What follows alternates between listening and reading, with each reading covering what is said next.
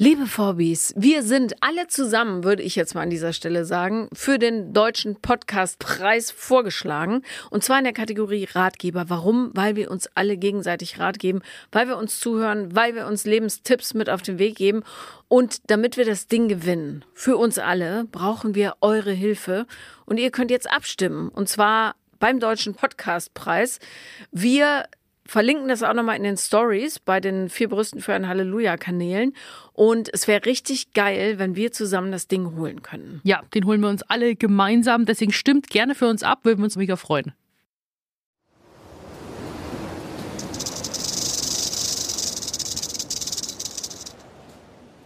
Hallo ihr Lieben, hier ist Paula Lambert. Und hier ist Sophia Thiel. Und wir haben zusammen einen neuen Podcast, der absolut fantastisch ist. Wir versprechen euch nicht zu viel. Wie heißt Nein, er? Vier Brüste für ein Halleluja. Und wir machen es wahr. Wir haben vier Brüste und es gibt in jeder Folge ein Wahnsinns-Halleluja.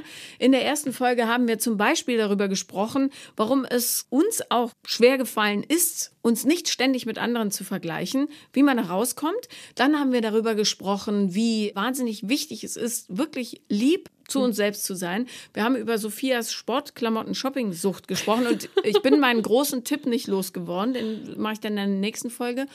Ach ja, und die Tigerin in mir, wird sie rauskommen diesen Sommer oder nicht? Wir sprechen über so viele verschiedene Themen und das eben auf die zwölf, so schonungslos, ehrlich wie nie. Und neben der Tigerin, Liebe und Krisen gibt es ganz, ganz viele weitere Themen, die wir mit euch gemeinsam besprechen wollen. Natürlich auch mit dem gewissen Benefit hinten raus.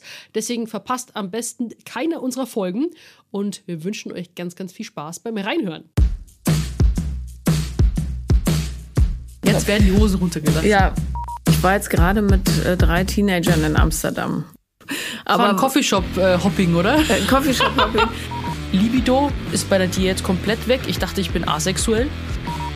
Ja, diese ganze Fernsehkarriere ist eher ein Zufall. Und ich bezeichne mich selber als ein Beziehungspinguin. Mir anschauen. Herrlich. Nochmal einen Filmtipp auch nochmal rausgegeben. Du, alles hier. Wir, wir versorgen euch mit allem.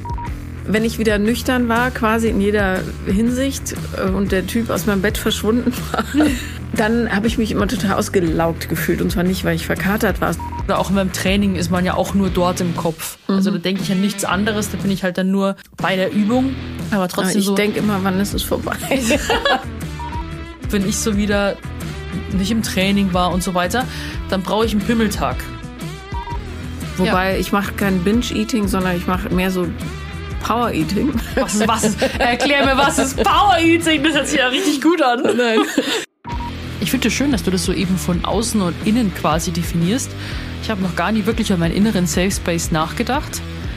Ich denke seit Jahren darüber nach, ob ich mir auch so einen Einteiler mit so einem Reißverschluss besorge, weil das, Onesie, so das ist ein ideales Outfit. Aber jetzt haben wir nur Ersatz gekriegt. Hast du? haben wir noch Ersatz gekriegt, aber ich weiß auch nicht. Da. Ja, da muss ich jetzt offen gestehen, da muss ich aufpassen, was ich sage.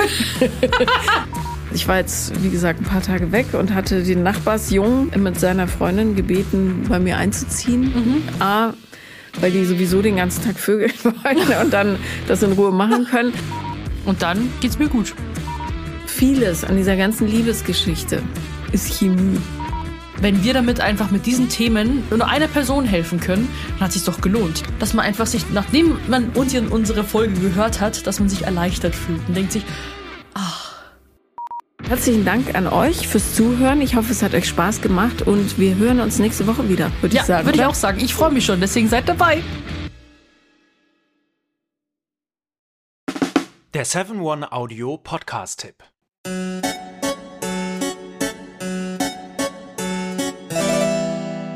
Hallo und herzlich willkommen bei Geschichten aus der Geschichte. Mein Name ist Richard. Und mein Name ist Daniel.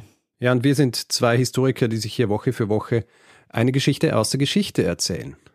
Wir erzählen kleinere Geschichten, die meist nicht in den Geschichtsbüchern stehen.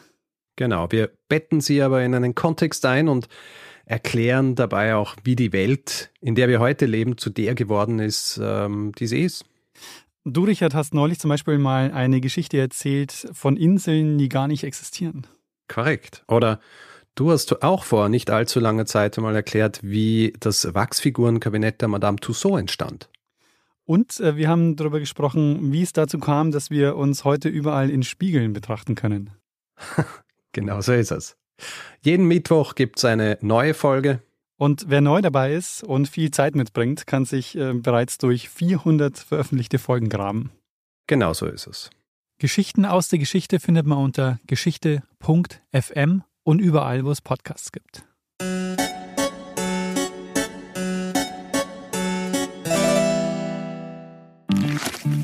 Werbung Ende.